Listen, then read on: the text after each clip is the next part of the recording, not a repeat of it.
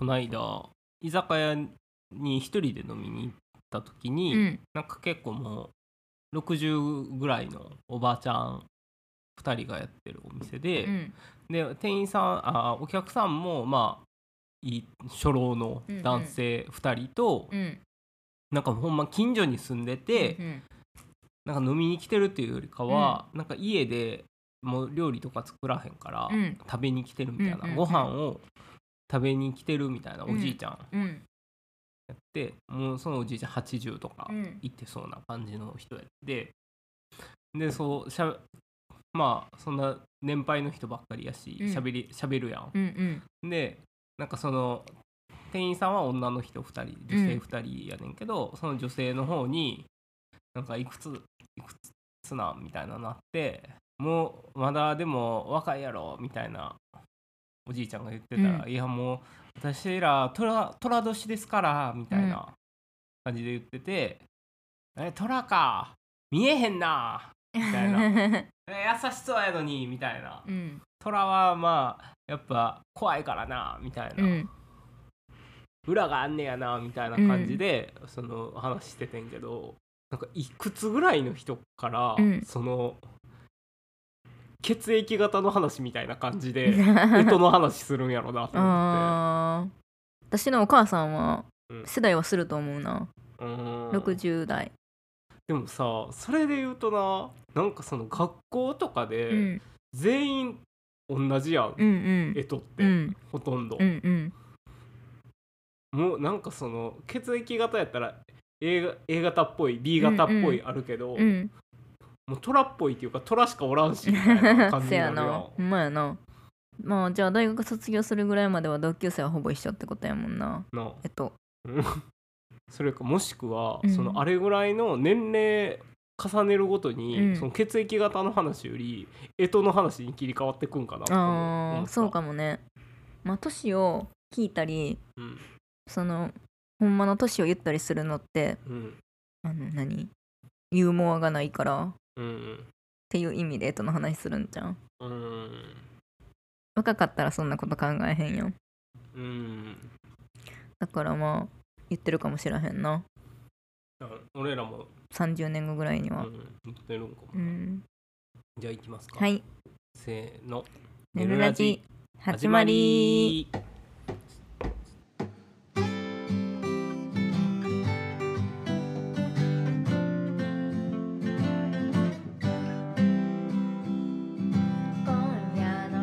んは S101 のあらちゃんです。学生の頃よく食べていたアイスはチーズスティックです。こんばんは S101 のセッティです。学生の頃よく食べていたアイスはスーパーカップのチョコチップです。お願いします。よう食べてた。あー。チーズスティック。うん。なんか最近見えひんなあんまり。売ってないよな。まあでもあの頃のうん流行りアイスといえばチーズスティックとうん。ビスケットサンドって感じやわかるな、わかる。ビスケットサンド来るかなって思って革命児的な感じやと思うな、やっぱりよく食べてたって言ったらスーパーカップかな。うん。あなたもでもスーパーカップはチョコミントよく食べてたわ。うーん。質より量やと思ってたから。あらちゃんには何回も言ってるけどうん。そのすごいチョコチップのアイスばっかり食べてるからうん。じゃあチョコ食べればいいやんって言われてうん。目から鱗が落ちた。でもやっぱり冷たいってところに意味があるんやんなアイスは。そういうことじゃないよな。うん。チョコチョコが食べたいわけじゃないしな。うーん。チョコのアイスが食べたいわけやうんもな。うんん。何みたいに？うん。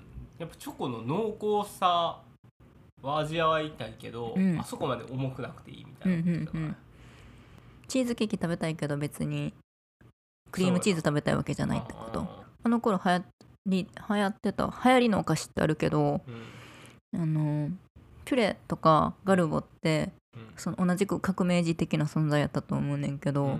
もう定番になったやんか、うん。すごいよな。すごいな。片揚げポテチとかもそうか。片揚げもポ各テト。片揚げポテト。ポテチ 片揚げポテチも。うん革命児やったよな。確かに。まあさあの頃流行ってたで言うと廃れたものでいくと、うん。ドロリッチとか、あー。あのゼリー系の、うん。やってたな。あの振っうんてうん。飲む系の？飲む系のやつ。これはでもなんで廃れたんやろうん。なあれほんまあらちゃんの新たに家って流行っててゼうリー系んのやつそうなんや。うん、なんか安くなった時におかんが、うん。あのビール買うみたいにうん。段ボールで使ってへえ あれやっぱりなんか結局そんな美味しくないからじゃん。あそう。美味しい。まあ美味しいけど、うん。飲みたいと思う今。うん。そやな。今やっぱ甘い飲み物そう全然飲まんくなってるかあら、ー。甘すぎ？甘すぎるというか単体で甘い飲み物って飲まんよなうーん。わかる。喉乾いたなってなった時に、うん。そういうコーラとかをが選択肢に入ってこうへんから。うーん。そのマクドナルド行って、うん。セットあはとかピザとか時ん。に炭酸の甘いものやうなっんていうのはあるけど、うん。うん。うん。そうやなうん。まあ水でいいな水とかお茶で。うん。でもたまにスタバ行った時に甘いの飲んだりしてへん？あれもアイスじゃない？でもあらちゃんチャイティーラテとか飲んでるやん。あれって甘くない？んあれは甘いけどまあやっぱティーやから、あー。所詮？うん、この間スタバ行った時なんか新新しい新作のなんかほん異常に甘いやつ飲んだ。あの飲み物で。何？コーラのやつ？いやうんコーラじゃないね何やったかな。ちょっと待ってな。なんかな甘い飲み物が飲みたい時ってあるやん。うん。なんかチョコレートミルクドリンクみたいなやつですごい甘かった。めちゃくちゃでもお腹もいっぱいになったわ。まあ確かにそのなんかデザートとしてのうん。甘いもんやと、その炭酸がとか、うん。そのさっぱり感が欲してないんかもな、うん。なんか昔それこそアイスとかもうんうん。ちっちゃい頃ってアイスボックスとか、ガツンとみかんとか好きやったけど、氷系ね。そうそう。クリーム系に変わっていったみたいな感じで、なるほど。鈍感になっていってるんかもしれへんな。それは違うか。うん、まあよう分からへんけどそれは。では今日ははい。えっと先日ほんの少しの読書会をしたのではい。えっとラジオ版ほんの少しの読書会をしたいと思います。はい。はい。どっちからする？本当になんかちょっとずつ参加者も増えていってて、でなんか常連さんっていう人も出てきて、うんすごい嬉しい、嬉しい。うん。まあこの調子でうん。末永く続けていけうんればいいです、そうやな。はい、続けることが大切やから。はい、じゃああらちゃんがあれ？これじゃない。あなんか違うやつ持ってこなあかんのあかんねやっけって思った今。あらちゃんが今回紹介する本はこれでもうん「ネルラジ」で一回過去に2人で紹介したような気もすんねんけど、それ？ううんんした気がするそうそう。これか買いたての時うんにうん。2人で読んでうんどこが良かったかみたいな話をしたと思うねんけど、えー平野咲子さんのうん「味な店うん」本で、うん。えーとまあ、フードエッセイストの、うん。えー平野咲子さんの、えーとまあえーポパイで連載していたうん「味な店」っていう、えーまあ、コラムうん。の、をまとめた本になるんですけどこれは、まあ、何がいいかっていうと、うん。やっぱりコラムっていう部分うん。が強くて、うんうん雑誌のなんとか特集みたいな感じじゃないすごいその、普通のなんか飲食のお店紹介とは違う目線でずっと店が紹介されてるっていうポイントがすごいいいなって思う。何々な店みたいなそう感じで。そうそうまあ例えばその餃子特集とうん。かそんなんではなくて、うんギンガムチェックレストランとかギンガムチェックをテーブルク、うんうん。ギンガムチェックの生地をテーブルクロスにしてるお店。ってでもいいよねみたいな、うんうん。なんかでもかといって、うん。そのき気をてらっただけじゃなくて、うん。あそそれめっちゃわかるわみたいな、うんうんうんうん。が入ってる。なんか実家皿の店とか。あこれとかもなんか何気なく入っーて、なんか昔からあるような小汚いお店で、めっちゃうまいけど、うん。なんか皿なんかもう店用の皿じゃないやんみたいなやつとかな。なんかそういうののよ良さみたいなのがすごい書いてて、面白かったですね。うんうんあそうや。で今回の読書会うん。はテーマありうでん。初めてやったんですけど、うん。まあえー、と食事っていうテーマでやってるんで、まあ、食に関する本うん。を紹介してくださいということでまあいろいろ集めてうもらいんました。で、えー、と特にうん。僕これの中で好きなのがうん「映えない」っていう回がめっちゃ面白くて、うんまあえっ、とまあ映える映えない、インスタグラムでよく言われる映える映えないの、えーでもその映えが全てじゃないよねっていうことで、うなんか映えへんけど食べたい食べたかったり行ってみたいみたいな店が紹介されてるので、これサブタイトルが「インスタフォロワーが1000人減るツアー」っていうので、神戸の、えーとまあ、新海地の方なんかな、うん。だからあ神戸のいわゆる下町部う分、ん。神戸だとまあイメージはやっぱりあのなんか異国情緒のある、うん。溢れた町。中華街とか三宮元町みたいなイメージやけどそこじゃなくてもっと下町に行ったところを紹介してるお店であー会で本当になんか1本80円100円の,、うん。あの串焼き屋さんとか、うんうん。なんかもうほん半分なんか店なんかうん。道路に出て食べてんのか分からへんみたいな。そんな店を紹介しててもう食べ物の写真も茶色ばっかうりみたいな、んこれはやっぱりその自分はやっぱ神戸にうん。22まで住んでたけど、そんその時うん。に知ってた神戸と全然違う、今やからすげえいいなって思える神戸が紹介されててそれが最高やなっていう。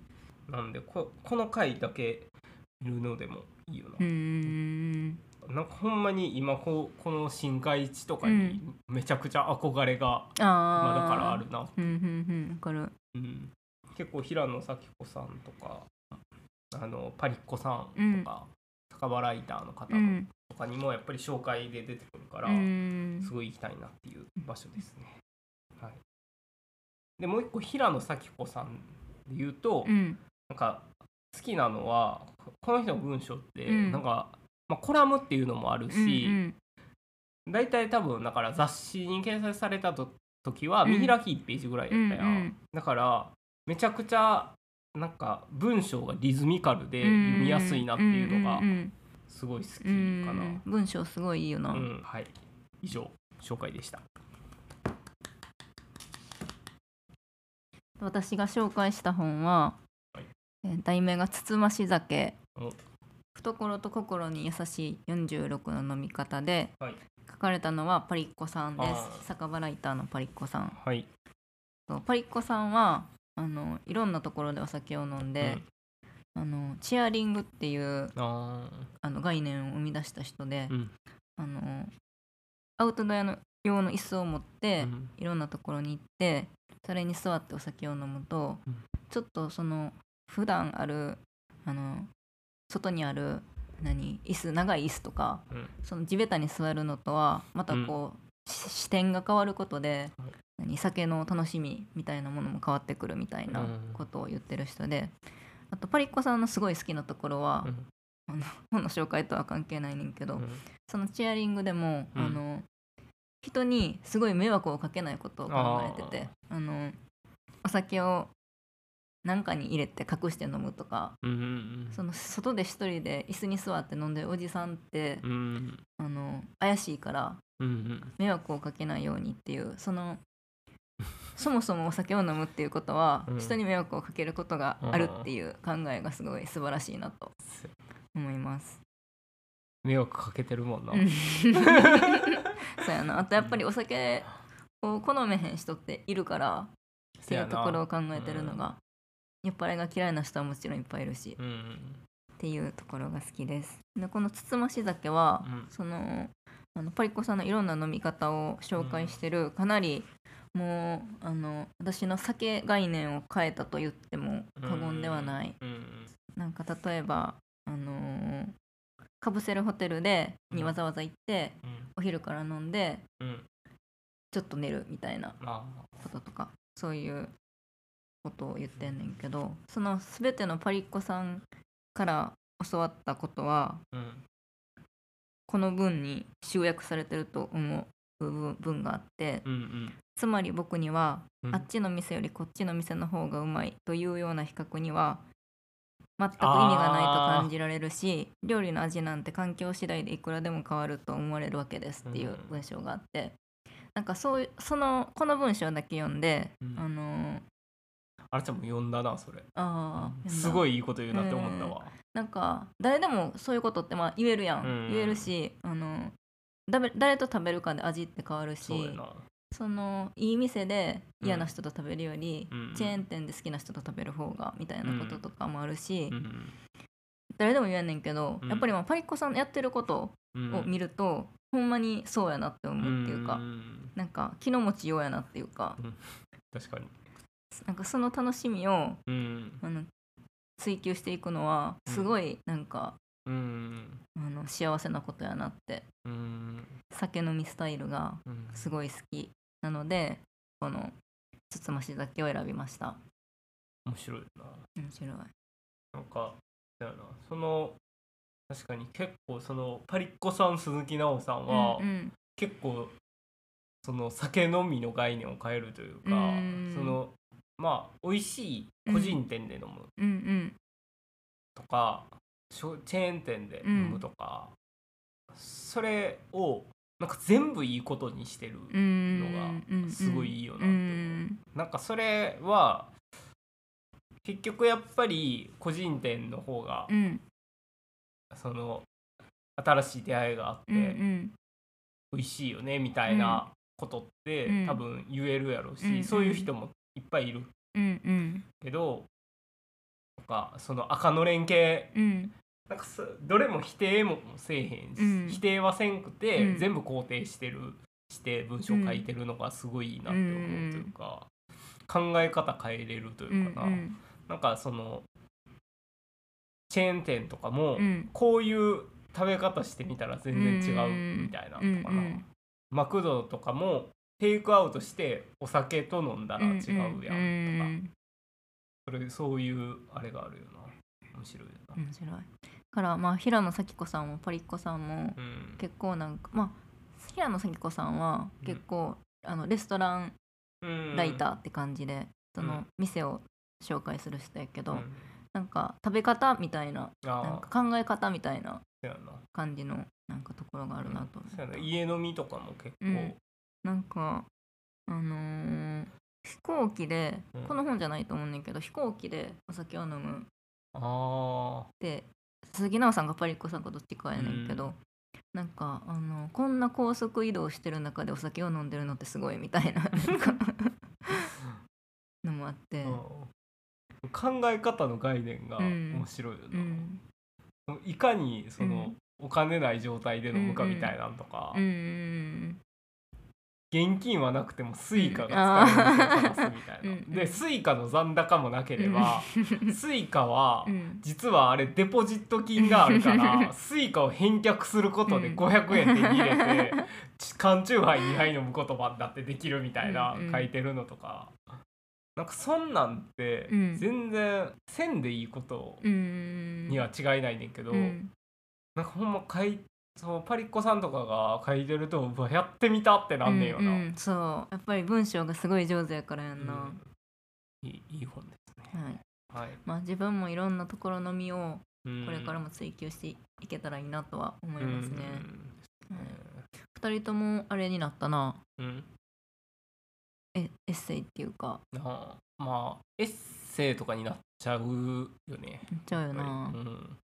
あらちゃんのチームやとあ夫婦ぜんざい。うんうん結構名前聞いたことあるよな。うんうんあるそれの小説、んそれ小説やねんけどそれを紹介した人とかいてうちのチームは小説はその人だけうだったな。ん私のとこはあの柚木あさこさんの「バタうんー」が小説やったなうんそれだけかな。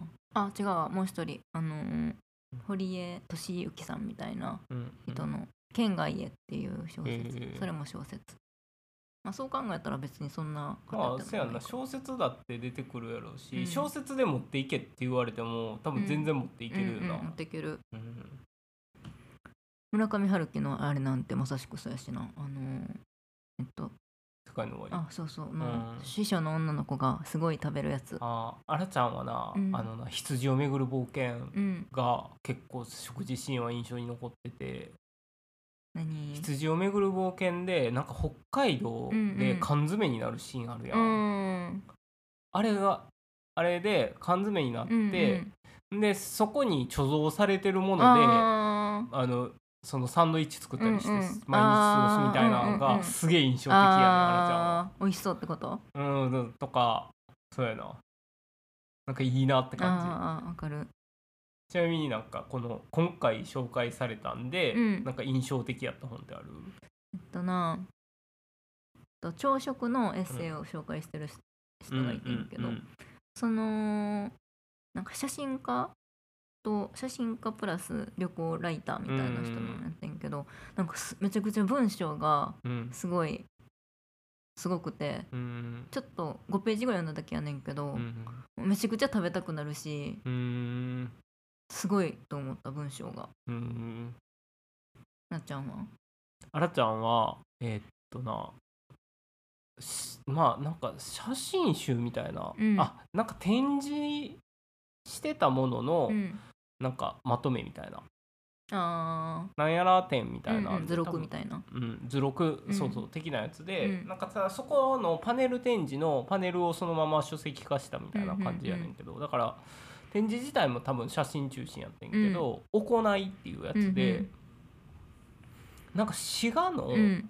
なんかあの神様へのうんうんお供え物、で結構大きく町ぐるみで、うん。そういうなお祭り的な感じ行事としてうん。そういうのをやってるうんうんうん。場所があって、湖北の方に。うんうん。でそれの写真をなんか撮ってんねんけど、なんかそれ見てて思ったんはなんかやっぱお供え物ってうん。めちゃくちゃその民族性あるんやなっていう。うー、ん。なんか日本のお供え物ってやっぱなんか米とか餅とかそういうのが全部中心になってて、なんかそれをでだから米とかって白いやん、うん。だからなんか綺麗やなって思うねんあな,、ーなんか神様の食べ物って感じやなってうん思うんよ、あー見てて。で米餅とかってうん。大体成形されてるやん、うん。ひな祭りのひし餅とかさ、うんうん。ああいうのうもんなんか結構幾何学的な形に成形されてて、なんか神秘的やなってちょっと思うねんけど、あだからえ逆になんか狩猟民族とかって、うんうん。多分あのおう子牛とーか。あ遊牧民とかやったうんうんうん。ら子牛とかうん。家畜を丸焼きにするとうん。かそういうのになるやーうんうんん。でめちゃくちゃ民族性あるもんやなって思って。さすが日本人やなってことか。そうそうそう。でそういうのってだからその別の国から見たら、うんあのその日本の 米のやつとかってどう思うんやろなみたいな、あーすごいし質素やなって思うかもな、うん、そうそう。そんな。かなって思った。結構うちはそのもう一人も精進料理のうんうん。なんかレシピみたいなのがうん載ってて、うんあそういうのとかもあって。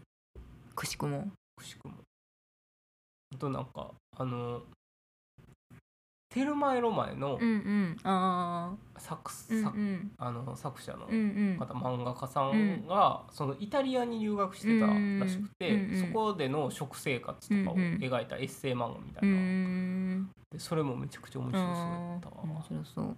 まあ、次回はテーマ旅,、旅でうん。やるんですけど面白いのが集まるといいですね、皆さんもあのほんの少しの読書会で検索してああの予約して参加してくださいね。はい、それでは、はい。エンディングコーナー。はい。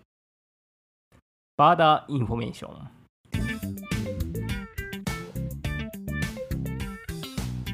今週の当番はセッティ。今週のテーマは青い鳥。おお夏って感じやなやっぱり。うん。うん。春から夏にか。夏鳥。あでもまあルリビはあれか。うんそうやな。ルリビタキあのはでも結構冬に見るイメージ。うん。冬冬から春にかけて。でもこの今回の「青い鳥」っていうテーマはうん。そんなあんま夏とは関係なくて、うんうん。なんかあの青ってすごいあの鳥に多いやん綺麗な鳥に。うん。すごい綺麗やんか。う、ん。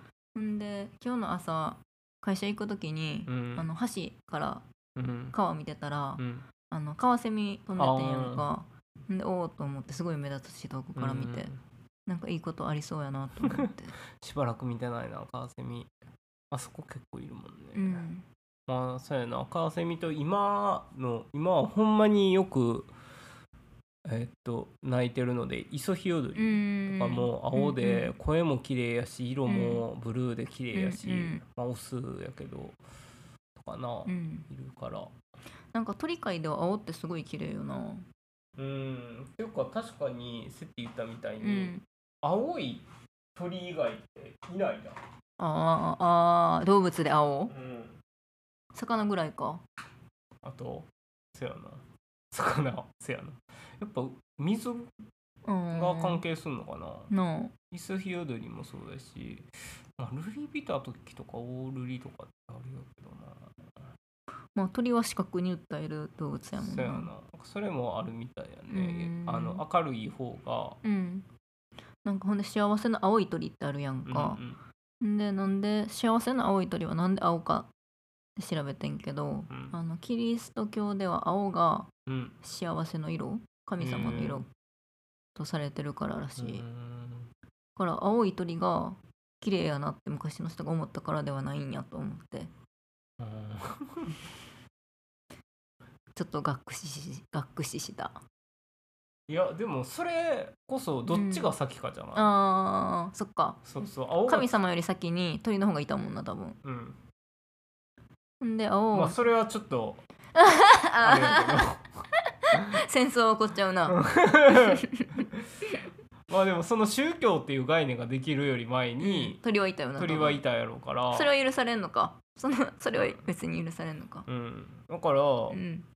そうちゃうそその神様が作ったもんな鳥は。うん、からその人間がそれを青が綺麗やなって思ったから、うん。そんなっちゃう？神様も。うん。ああこんな素敵な色は神様の色だってなった。なったんちゃう？うん多分。うんでもただ青ってさなんかうん食欲湧かへん色みたいなのもよく言われるやん、ううう昔はなんか青いお皿とか使ったらあかんっていう風潮あったよな。そうそうそう。なんか青がしあの自然のなんか色じゃないからみたいな、あーあれやろパラキスやろ？あ青いなバラは。ああそうあそれか。自然にはない色みたいな。パラキスの影響であらちゃんはそれを思ってるんか青いバラは自然界にはないらしいな。うーん。でも確かにそう言われれば鳥、あまあ鳥も羽毛が青いだけやしな。うー。んお肉って赤いもんな基本。そうやな。だから青いお肉とかがうん。もうやばいからうーん。カビの色とかやし。確かに食べるものが真っ青やったらあかんもんな。うーん。野菜にも青ってないもんなそんな綺麗な青って。ないな。緑とかはあるけどまあ確かに美味しそうかと言われればそうでもないよなあの鳥。あの、うん。カワセミとかそういう青い鳥。うん。だから青い鳥はほんまにめちゃくちゃ綺麗やから、うん。まあ、皆さんにも見に行ってほしいなと思いあますね。ー見てほしいよな、うん。普通に大阪城公園とかにカワセミいるみたいやし、いるやろな、うん、昔はほんま綺麗な川にしかいないみたいに言われてたけど、なんか多分どの川も今綺麗になってるやろうし、だから多分住みやすくなってるんやろうな、うん鳥にとっても、まあ、そんなとこです、うん、とこですね。というわけで、今週の「ネルラジは」こここまで「ネルラジ」ではお便りをお待ちしております。お便りは Google のメールフォームもしくは s101.work.gmail.com までお願いしますラジオの最初に話している自己紹介のネタマイナーだけど好きなメニューや食べ方などを紹介するおすすめチェーン店グルメその他普通歌感想など何でも OK です。SNS は Twitter、Instagram をやっております。フォローやいいねなどお待ちしています。またラジオの感想をつぶやく際は「ハッシュタグねるラジ」ねるはひらがなラジはカタカナ G は G に点々でお願いします。それではせーの。よろしゅうおやすみ